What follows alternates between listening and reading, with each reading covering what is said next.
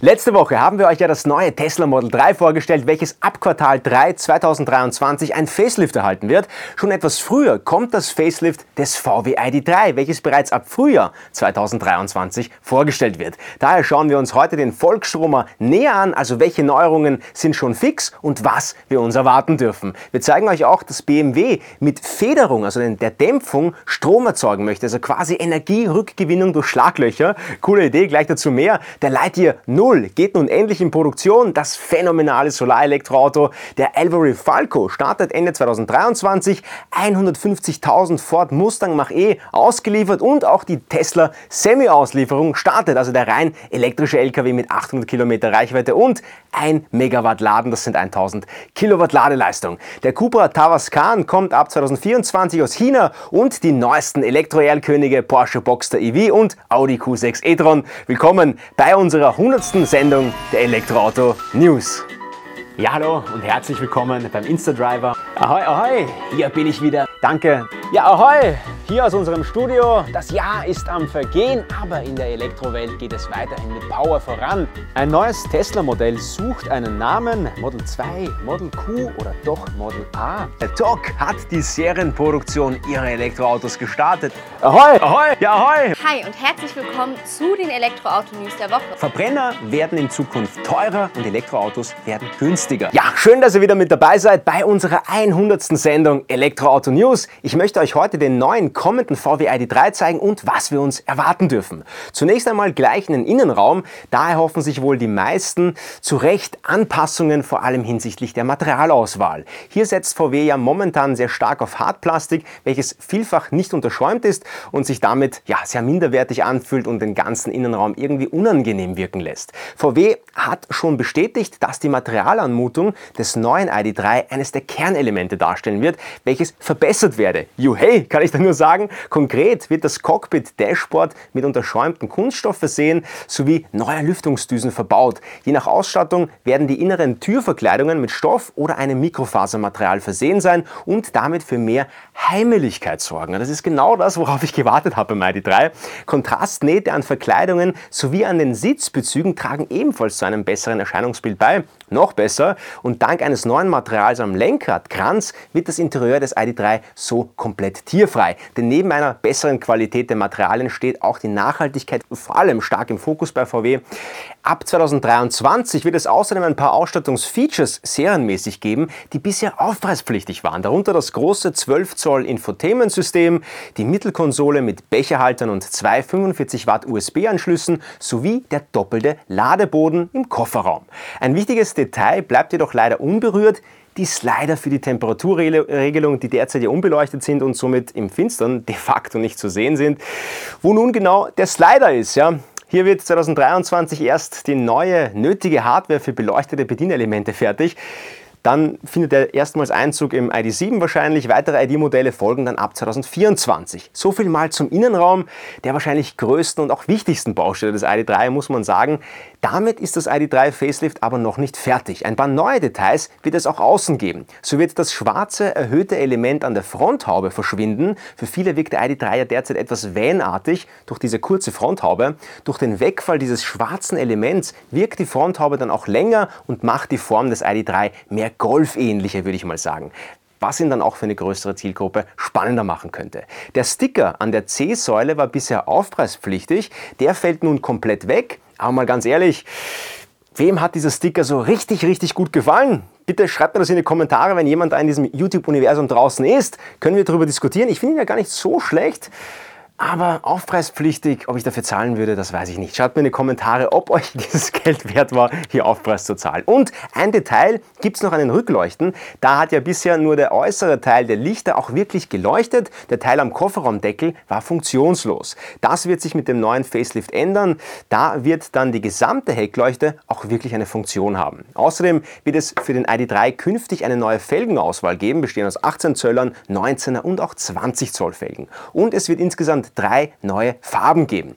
Kommen wir nun zur Technik. Da können wir uns kurz halten, denn die bekannten Akkugrößen und sonstigen technischen Details, die ändern sich nicht. Eventuell wird der Wegfall dieser schwarzen Leiste an der Fronthaube minimal den CW-Wert und damit die WLTP-Reichweite beeinflussen, hoffentlich positiv, aber gravierend dürfte das wohl nicht ausfallen. Alles also wie beim alten kann man sagen, aber neu wird auf jeden Fall der ID3 GTX werden, also der Volksstromer mit Allradantrieb, der mit einem zweiten Motor an der Front und insgesamt 299 PS den meisten Golf GTI-Fahrern oder auch den R-Fahrern ein Lächeln ins Gesicht zaubern wird und vielleicht auch allen anderen. Der ID3 GTX kommt allerdings nicht schon im Frühjahr, sondern erst zu einem späteren Zeitpunkt im Jahr 2023. Die Preise werden bei 43.995 Euro für den ID3 Mai live starten, wobei im Laufe des Jahres 2023 noch ein neues Basismodell kommen soll mit unter 40.000 Euro Einstiegspreis und das sind mal gute Nachrichten. Doch Achtung, denn wer den großen Akku will, muss ja zum Pro S greifen und der kostet mindestens 56.500 Euro in Deutschland. Das ist für einen Volksstromer dann doch ganz schön heftig. Was meint ihr dazu? Kurze Umfrage, wäre euch das ein VW ID3 wert bzw. ein vollelektrischer Golf? Ab damit in die Kommentare. Und jetzt zu unseren Newsflash-Themen. Christmas Special. Über 10.000 Euro Preisvorteil, voller Buffer-Bonus und 55% Stromrabatt. Inklusive 475 Euro THG-Bonus pro Jahr und kostenloser Lieferung aller Modelle. Zusätzlich kann jeder Elektroautofahrer in Deutschland die THG-Quote über InstaDrive anfordern. Ihr zahlt keine Provision und bekommt 100% der Quote. BMW will mit Federung Strom erzeugen.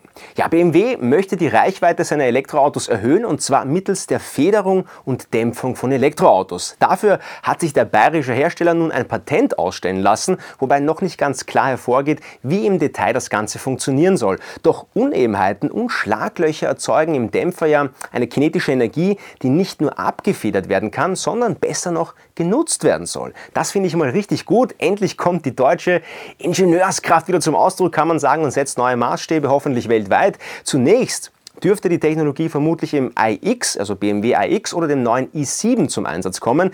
Doch wenn sich das Prinzip durchsetzt, also relevant mehr Reichweite ermöglicht und auch noch günstig umzusetzen ist, dann könnten wir diese Technologie in einigen Jahren auch in preisgünstigeren Modellen von BMW sehen oder vielleicht auch in jedem Elektroauto auf der Straße. Das wäre doch mal eine richtig coole Sache, denn wenn auch noch der Verschleiß der klassischen Dämpfer, Akschenkel, Kugellager und so weiter minimiert wird, ähnlich also wie beim Bremsen mit der Rekuperation, dann ist das eine echt geniale Idee und mein altes BMW-Fanboy-Ich, das kommt dann auch zurück. Ja, was sagt ihr dazu? Gute, vernünftige Idee oder teures Luxusspielzeug? Ab damit in die Kommentare.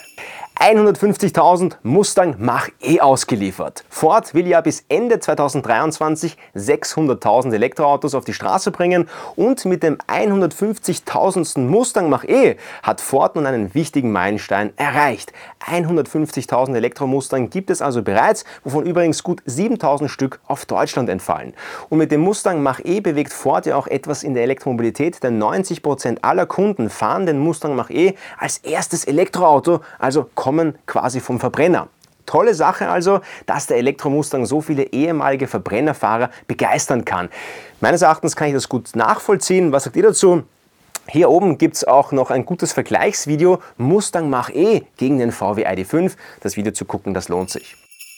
Lightyear 0 startet Produktion. Schauen wir nun weiter zu einem ebenfalls besonders spannenden Elektromodell, dem Lightyear Zero oder Lightyear 0. Dieses Modell soll ja einerseits durch seine Außenhülle aus zahlreichen Solarpanelen begeistern und andererseits durch seinen extrem niedrigen CW-Wert von nur 0,175, was ihn zum bisher aerodynamischsten Serienauto macht. Dieses Elektroauto geht nun in die Produktion und dürfte demnach schon bald in die Auslieferung gehen. Alveri Falco startet Ende 2023. Weiteres Startup, weiteres Elektroauto. Alveri haben wir euch in der Vergangenheit schon einmal vorgestellt. Das österreichische Unternehmen bekräftigt nun einmal mehr mit dem Elektrokombi Falco ab Ende 2023 in Serie gehen zu wollen. Ja, benannt nach Falco, dem berühmten Österreicher auf jeden Fall. Grundbasis könnte wohl Teslas Model 3 werden. Alvery soll diesbezüglich wohl auch schon in Gesprächen mit dem amerikanischen Tech-Konzern sein.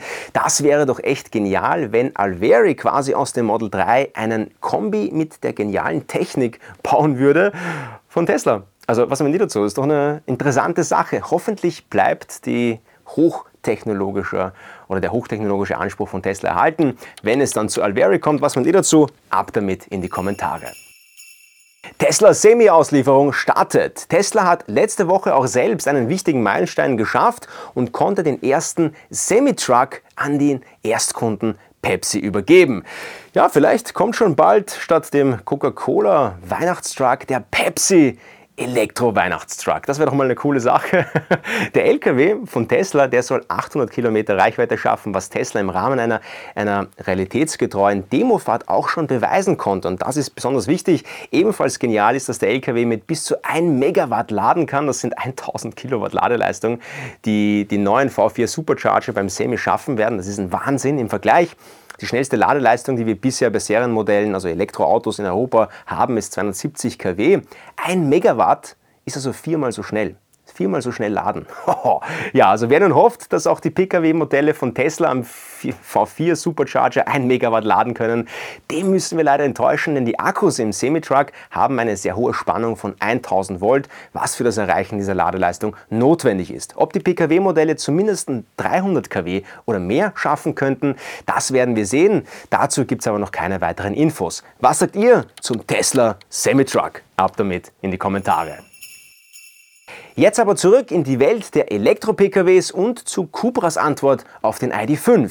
Der soll ja ab 2024 erhältlich sein und wirkt vor allem optisch schon mal sehr ansprechend. Technisch wird es wohl keine großen Überraschungen geben, da das bekannte MEB-Setting verwendet wird, also bis zu 77 Kilowattstunden Netto-Akkukapazität, 225 kW Ladeleistung in der Allrad-Version und wohl um die 500 Kilometer WLTP-Reichweite. Bekannt wurde nun, dass der Tavascan nicht in Europa, sondern in einem neuen Werk in China gebaut wird. Der offizielle Grund dafür ist, dass in Europa nicht mehr genug Produktionskapazitäten zur Verfügung stehen. Ob da nicht doch andere Gründe dahinter stecken, das können wir leider hm, nur vermuten. Immerhin baut der neue VW-Chef Oliver Blume derzeit ja ganz schön stark um, was unter anderem auch zur Folge hat, dass sich die SSP-Plattform bis ins Jahr 2030 verzögern dürfte. Ja, und nun schauen wir zu den Elektro-Erlkönigen. Wer bisher noch nicht abonniert hat, den Instadriver-Kanal, der sollte das jetzt tun, denn hier gibt es spannende News wöchentlich und auch die neuesten Elektro-Erlkönige. Porsche Boxster EV, den schauen wir uns heute an. Ähm, den kommenden Porsche Boxster EV haben wir euch ja erst kürzlich gezeigt, doch nun haben ihn die Kameras erneut eingefangen. Am optischen Erscheinungsbild hat sich zum letzten Mal nichts verändert, sehr auffällig ist aber noch am Heck die Auspuff-Attrappe, die ist immer noch zu erkennen. Ja, sehr seltsam. Audi Q6 e-tron und auch den neuen, bald erscheinenden Audi Q6 e-tron sowie seine Sportback-Variante konnten wir einfangen. Sie sind derzeit in Skandinavien zum Wintertest im Einsatz. Die normale SUV-Variante war dort schon letzten Winter zu sehen. Für den Sportback ist es der erste Wintereinsatz auf Schnee und Eis. Ja, das waren die Elektroauto-News der Woche. Das nächste Video, das wird besonders spannend, denn da zeigen wir euch die besten Elektroautos 2023 und warum sie die besten für uns sind. Also, Instadriver jetzt abonnieren, Glocke aktivieren und nächste Woche einschalten. Ich freue mich, dass ihr bei der 100. Elektroauto-News-Sendung von uns dabei wart, ehemalig Statistics natürlich. Ähm, und ja, ich wünsche euch eine gute Zeit, fahrt elektrisch und liebt das Leben. Uh, da hat sich äh, wer einen neuen Spruch einfallen lassen. Ne? Ahoi.